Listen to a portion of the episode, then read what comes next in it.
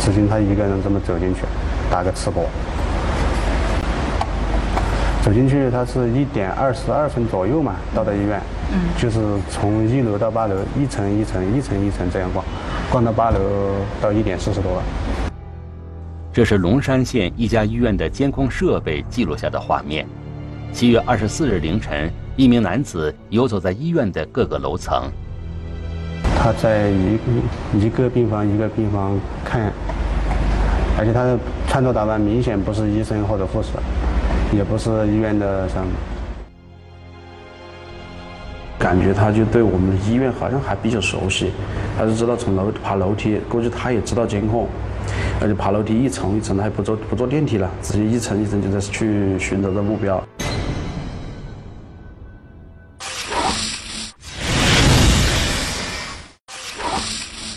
深夜，这个出现在医院走廊里的男子行为怪异。他不像是患者，也不像是来探视病患的人。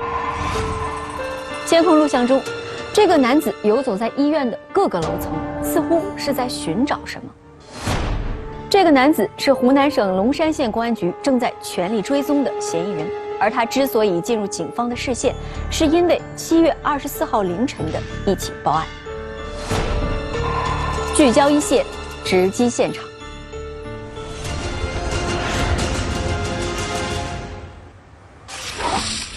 深更半夜，走廊上出现可疑身影，他就对我们医院好像还比较熟悉，他就知道爬楼梯，估计他也知道监控。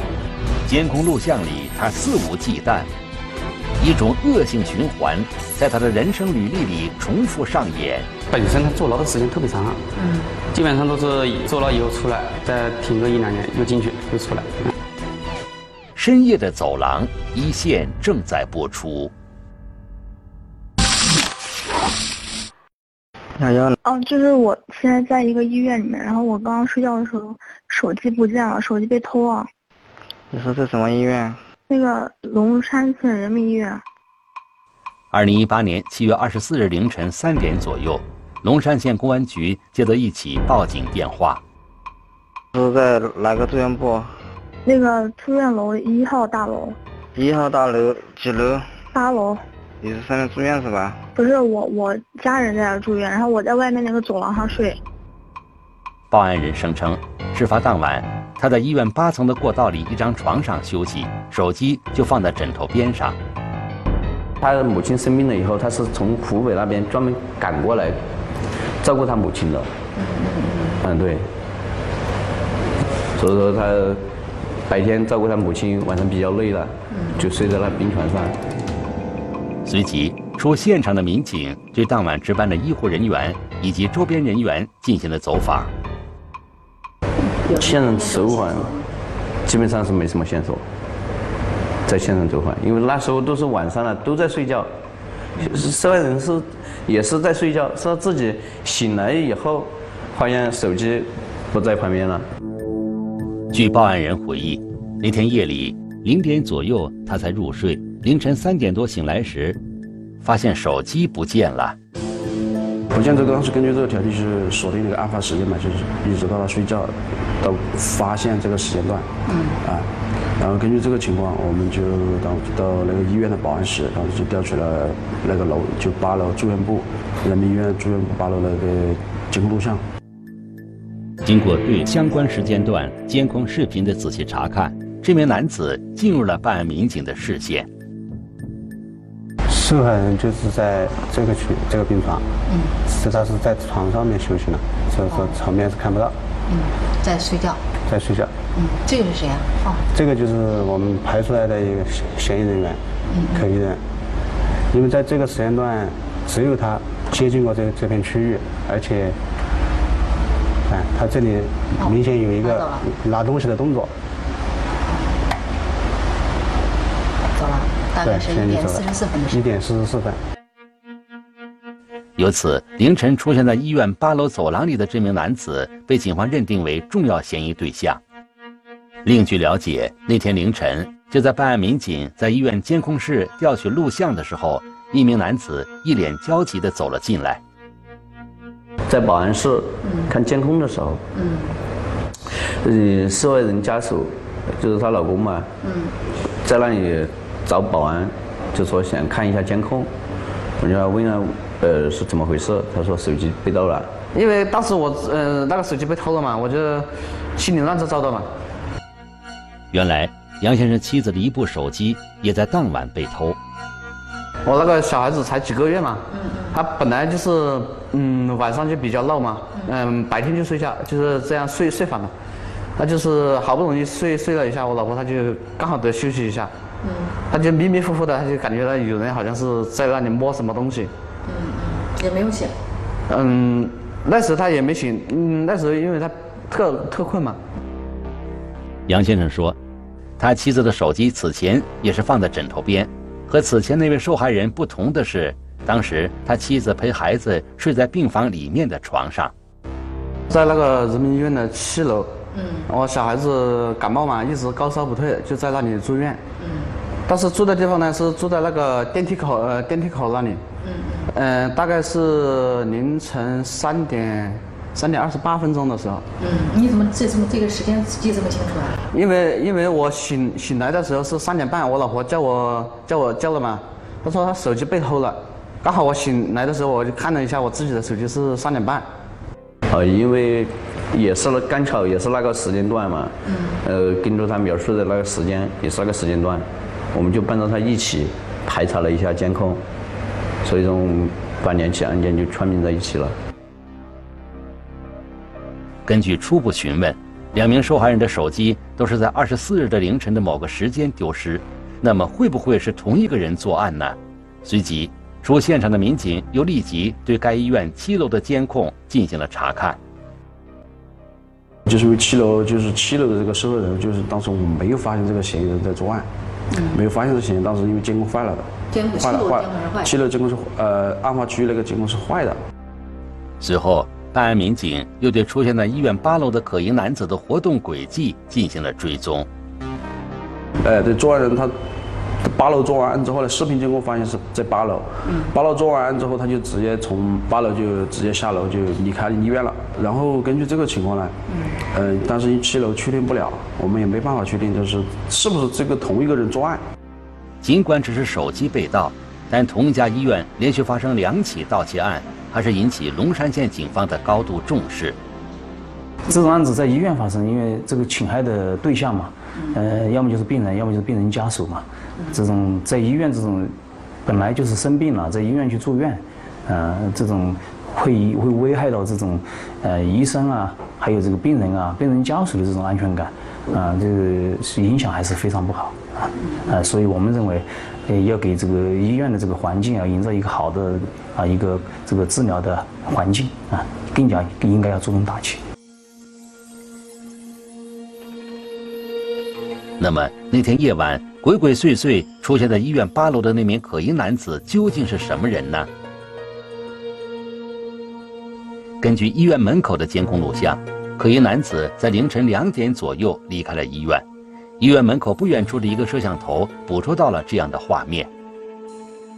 发现一个类似的啊，一个赤膊男子，嗯还是衣，他的衣服披在肩上的，乘坐一辆摩的离开，就应该是是我们要追的找的那个嫌疑人。嗯，到这里就明显的看得看得清楚，这个人特征和我们当时在医院发现的是一个人。监控显示，可疑男子乘坐一辆摩托车离开，很快便消失在了没有监控覆盖的区域。尾气就是从这边，文山喜多有个出城的方向，出城以后这个，因为晚上的监控条件基本上很差了，就算你开个车你都看不看不到是吧？特别清楚，看不清人，啊，这个事情就无法确定他的人到底往哪里去了。可疑的男子的去向成谜，随后根据牌照。办案民警又找到了相关摩托车的车主，得知他是一个摩的司机。后来问了一下，他说确实有这么回事。他说我到呃，确实到跑摩的时候到医院门口，他那个人，那个人有呃也是光头。他给我描述的这个嫌疑人的这个体貌特征和我们视频里面发现的嫌疑人的特征基本是一致的。摩托车车主回忆，那天凌晨。他把那名男子送到了县城南部磨盘寨附近的一个小区。根据摩的司机提供的信息，办案民警找到了可疑男子下车的地点。小区比较大，它四通八达，它那种小区不是那种比较正规化的小区啊，有有物业管理这种，它是比较敞道的，嗯，没有物业管理，嗯，从有每个小巷子都会进，有个小巷子都会进去的这种这种小区，啊，而且小区那个监控基基本上就是瘫处于瘫瘫痪状态，所以当时无法确定，他可能他也我们当时也想，可能再来落脚，也可能不会再来落脚，啊，呃，只是这个只是有我们对他前期做了一个分析，嗯，啊，呃，当时这个条线，但是分析的那个点断了，啊，做做不下去。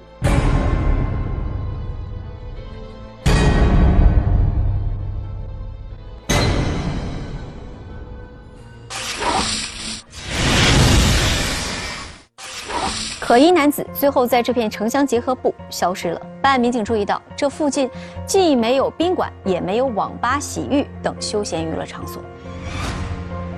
可疑男子凌晨来到这里，按常理推断，他可能在此有落脚点，或者是关系密切的人居住在附近。但由于该区域属于监控盲区，居住人员多且杂，没有进一步追踪的条件。经过研判，龙山县警方决定调整办案思路，重返案发现场。一个细节特征暴露身份，同一个位置、同一个点，事实上它的重合率是非常非常小的。屡次作恶，终究难逃法网。深夜的走廊，一线继续播出。对可疑男子逃跑路线的追踪暂时搁浅。办案民警将视线再次调整到案发地点，希望能有所发现。这是我们对于他追寻的啊，相对来说比较清晰的一个方面了。很明显的感觉就是他的头顶，就是前额的上方，有一有一点凹陷性，有个阴影。有个阴影。当时咱们对这个阴影怎么判断的？感觉就是说，应该是头部受过伤，有有有个疤痕，或者是被击打过。拍到他那个头部特征的时候，就发现他那个头顶呢，就是头的前额处，就前额处他有有个稍微有点的一个凹槽。当时感觉就是，也，有点奇怪，就是那这人头部怎么像这样子啊？这个头部有着明显特征的男子究竟是谁？目前他又躲在哪里呢？落实可疑男子的身份，成了侦破案件的关键所在。案发时虽然是深夜，但医院的走廊里灯亮着，还不时有病患和家属走动。比较大胆，他因为是医院里面，当时还有没睡觉的人。嗯。当时，嗯，他就是在就在这种大庭广众之下，嗯，就直接把手机就伸走，把作案现场当他自己家一样。根据我们平常办的经验来说呢，像这种基本上都是。要么就是吸毒人员，要么就是有盗窃前科的人员。一般人他不会是做那些事情的，特别是医院。根据可疑男子的作案手法以及以往的办案经验，龙山县警方推断，嫌疑人很可能有类似的前科。随即，龙山县警方对同类的案件进行梳理，同时对可疑男子来医院之前的轨迹进行追踪。倒追监控，从第一他进医院门口开始，一路啊回放到啊看他之前的轨迹啊，才能找到他从哪里出来，缩小范围，目的就是追查嫌疑人他是从哪里出发的，判断他到底是不是本地人，我们就缩小范围，嗯，我们这个排查嫌疑人的范围就更小了嘛。根据对相关时间段视频监控的搜索，办案人员发现，事发当晚可疑男子是搭乘一辆出租车来到医院。二十四号晚上凌晨一点十五分，从县城的岳麓大道入口处，就是上坡的那个位置，拐弯处打了一个的士，打的士之后的才到医院去。就是他乘坐这辆的士去的医院。去医院，对对对。办案民警还发现，可疑男子在乘坐出租车之前是从一家宾馆走出来的。那么，该男子为什么去宾馆？他会不会在宾馆留下真实的身份信息呢？随即，办案民警找到了那家宾馆。当时在医院的时候，我们就发现这个嫌疑人手上又戴了串活珠。我到宾馆以后，发现这个人手上也是戴着活珠。找了那个宾馆的服务员，嗯，提供了一下那个然后我们医院截取那个图像，让他辨认一下，感觉应该就是这个人。据宾馆服务员回忆，当时那名男子曾到前台要求开房间，但又不能提供身份证，当时就被拒绝了，所以他也不知道那名男子的真实身份。这结果让前来走访的办案民警大失所望。与此同时，对同类案件进行梳理的办案民警则有了新的发现。像我们之前抓过的，就是一六年的四月份抓过的一个盗窃手机的嫌疑人。根据相关资料，二零一六年四月，龙山县的一家建材商店曾发生过一起盗窃案。一六年四月份，当时就是我们那个龙山就是二零九国道城也是的城区二零九国道那个旁边，呃，他有个卖那个就是卫浴卫浴建材的一个店子。嗯。啊，当时当时因为案发的时候是晚上那个七点多钟，呃，当时就是受害人呢，也是接到是幺二零这边接到报警，就说店子手机被盗了。随即，办案民警调取了该案件的视频资料。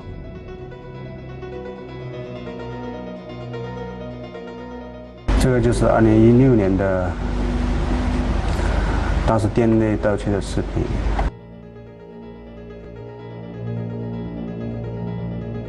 这个这个是嫌疑人。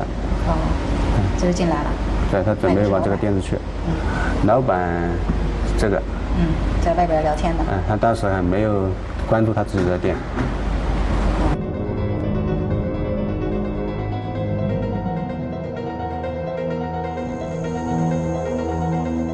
是一个厨卫店面，卖卫浴那一块的。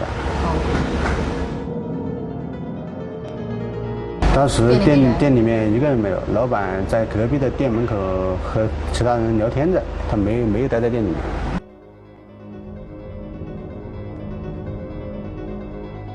所以嫌疑人走到门口，就进去溜达了一下，看看看有没有东西可以捞。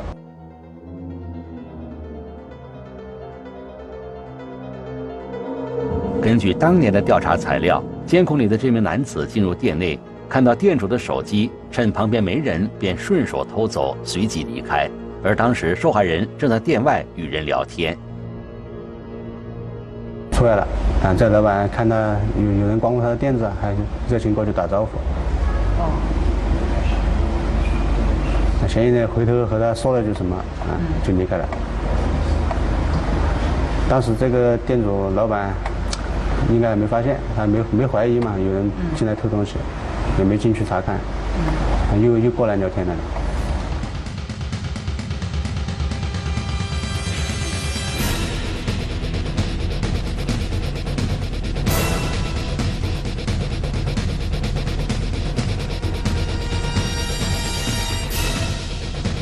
据了解，事发几个小时后。龙山县警方就将进入店里偷手机的男子抓获归案。在对这起案件重新梳理的过程中，该犯罪人员的相貌特征吸引了办案民警的视线。啊，这个嫌疑人，他的头发的这个额头的顶部，这明显和不是一个正常的，应该是以前受过伤留下的痕迹。一点凹下凹下去了，就这点跟南溪医院这个就和我们嫌疑人就同一在同一个位置同一个点受的伤，这这样它的重合率是非常非常小的，而且有同同样的一个盗窃方式，嗯，所以我们就设置他为一个重点嫌疑人。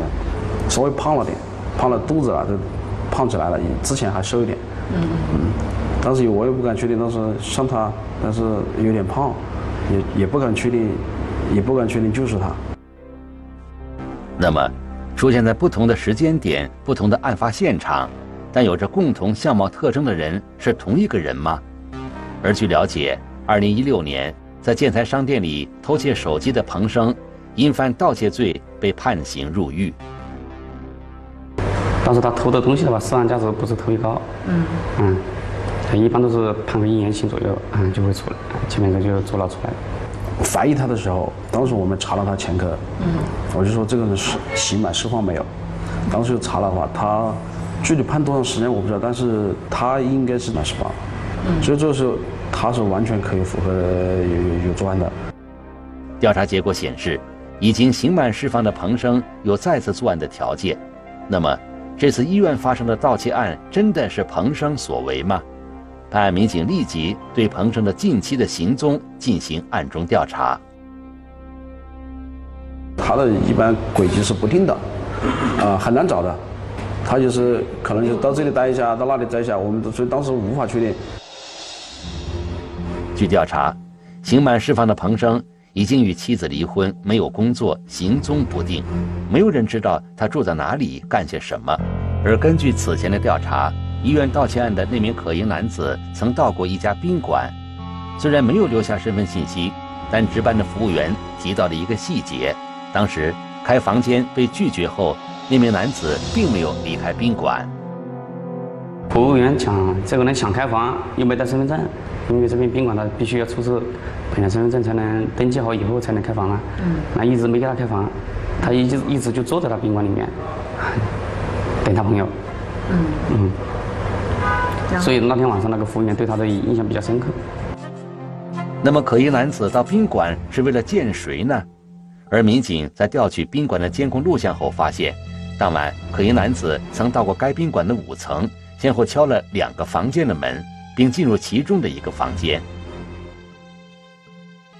要不就是他朋友在里面，要不肯定就是他既然敲开房门，有人给他开门，他可以进去，那证明就是说里面的人和他关系肯定至少是认识的。随后，办案民警调取了相关房间的开房记录，并找到了开房间的人。经询问得知，当晚去宾馆的人就是彭生。那个时候我们就把握就比较大了，应该确定就是这个人了。嗯，作案作案嫌疑人应该就是他了。嗯，你这体貌特征啊，手上带的物件这些都可以确定就是他们本人了。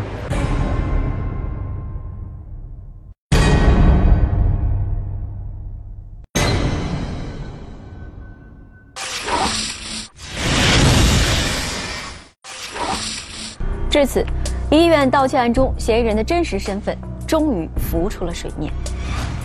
根据相关资料，彭生有盗窃、吸毒的前科，数次被判刑，二零一八年四月才刑满释放。其实，彭生此前有着一个正常的家庭，有两个孩子都已经成年，并且彭生已经有了一个孙子。本应该安享天伦之乐的他，却重蹈覆辙，再次作案。那彭生到底是一个怎样的人？警方如何才能找到他呢？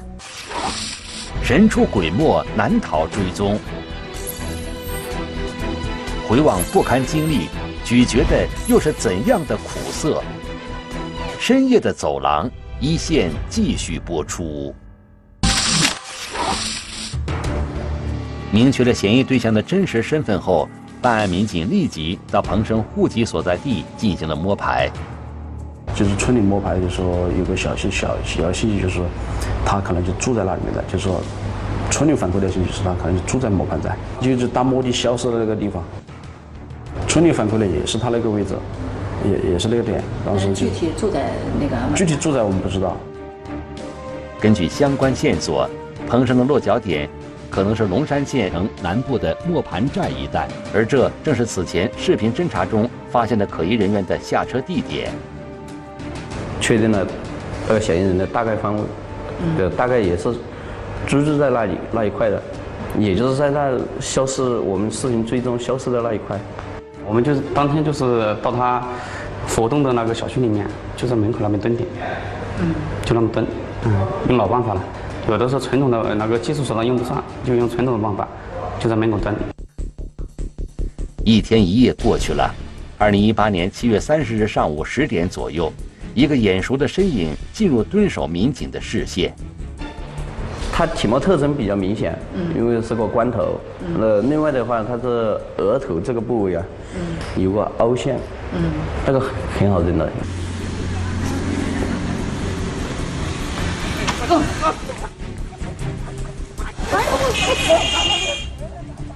叫什么名字？叫什么名字？叫什么名字？老婆打出来那个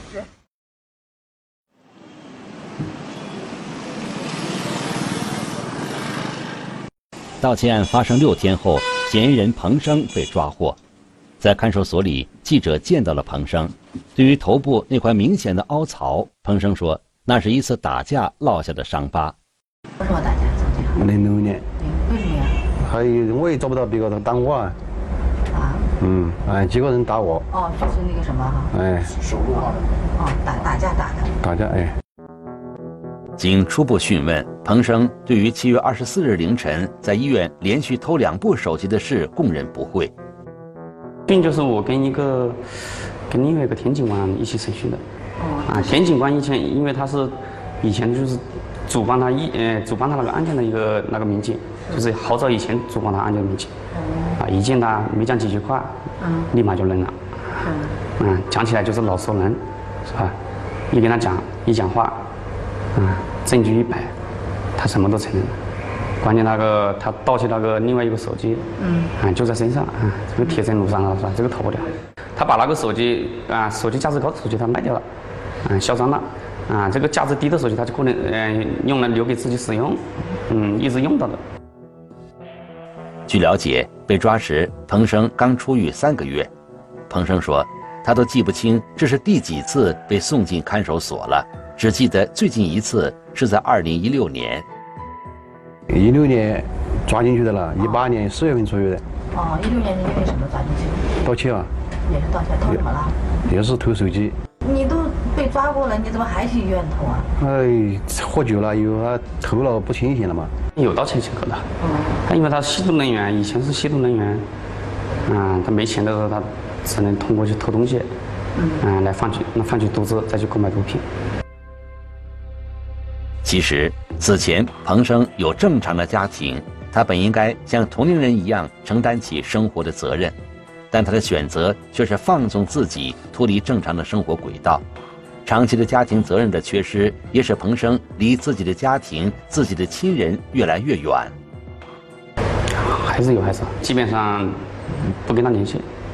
啊，他因为他本身他坐牢的时间特别长，嗯，基本上都是啊坐牢以后出来。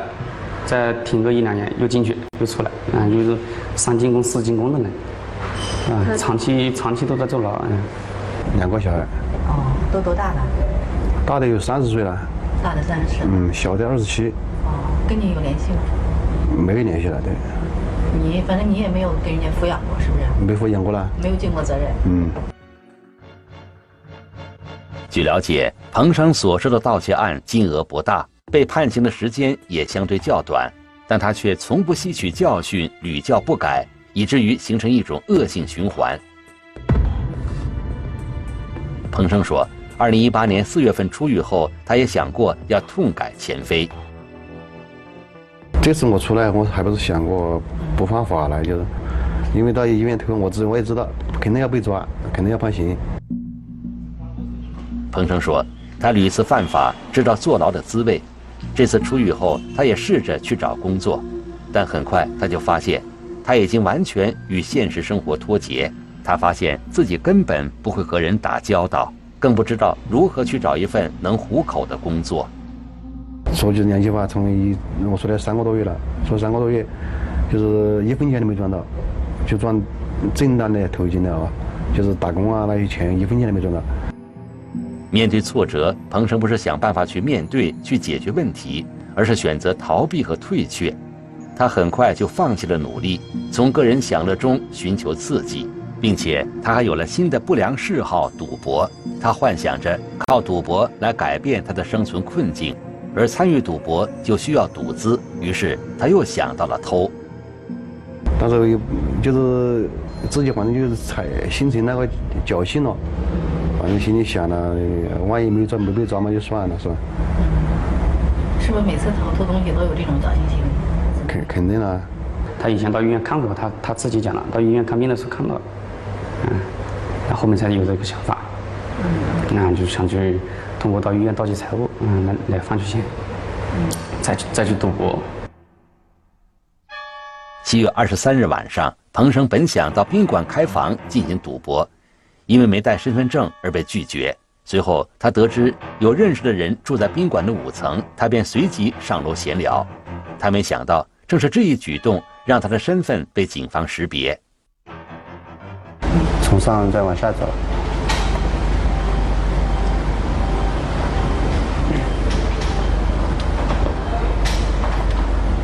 七月二十四日凌晨一点多，彭生离开那家宾馆，并拦下一辆出租车，来到了医院进行作案。这就是快到医院了，前面再往前面走一点就到医院。医院有一个玩得好的一个朋友，他在医院住院，那个给我打电话，他说在人民医院住院。哦，我我又在人民医院，我又去去找，那天也喝酒，我去去找的话就是见财起意了，看见那个手机了，我就拿把它拿掉了。那你去医院，你你去看朋友了吗？没看到。你不是去看朋友的吧？是看是是去看那个女的，但是没看到，没看到我就把那个手机拿掉了，我就走了。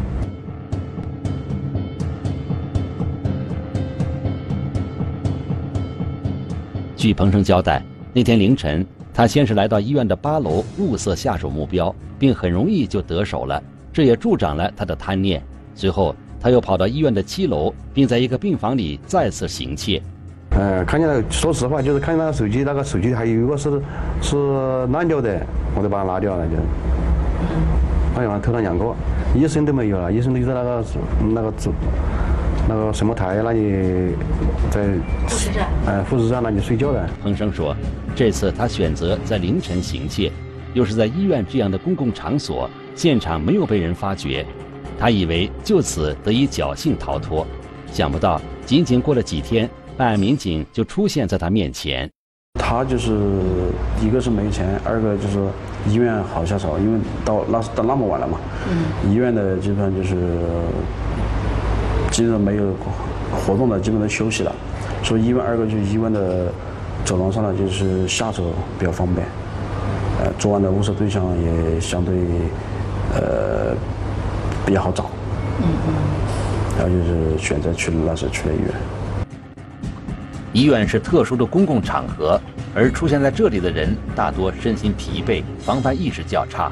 而彭生正是利用了这一点。怀着侥幸的心理，深夜到医院进行行窃，并无例外的再次被抓归案。啊，这个案子虽小，但是案件却事关人民群众的这个生产生活啊，是息息相关的，而且也事关这个人民群众对公安工作的满意度和安全感啊。所以，我们局里面的啊工作理念就是更快的破大案，更多的破小案，更好的控法案，啊，始终做到毫不放松。对于即将面临的惩罚，彭生再次表现出悔改之意。他说：“这次他一定接受教训，好好改造。目前他最大的愿望就是出去后能帮助带带孙子，弥补过去没有尽过的抚养义务的缺失，取得儿子的谅解。”这个是没什么好说的，反正干这个坏事了嘛，要。你像欠钱一样的，欠了钱要还的是吧？这个坏事干了以后肯定要还的。要么我就是想，嗯，这个能轻慢一点啊，还轻一点，就是早一点出去带孙子，把孙子慢慢带大，就是给儿子啊，给那个儿媳感感感情负担。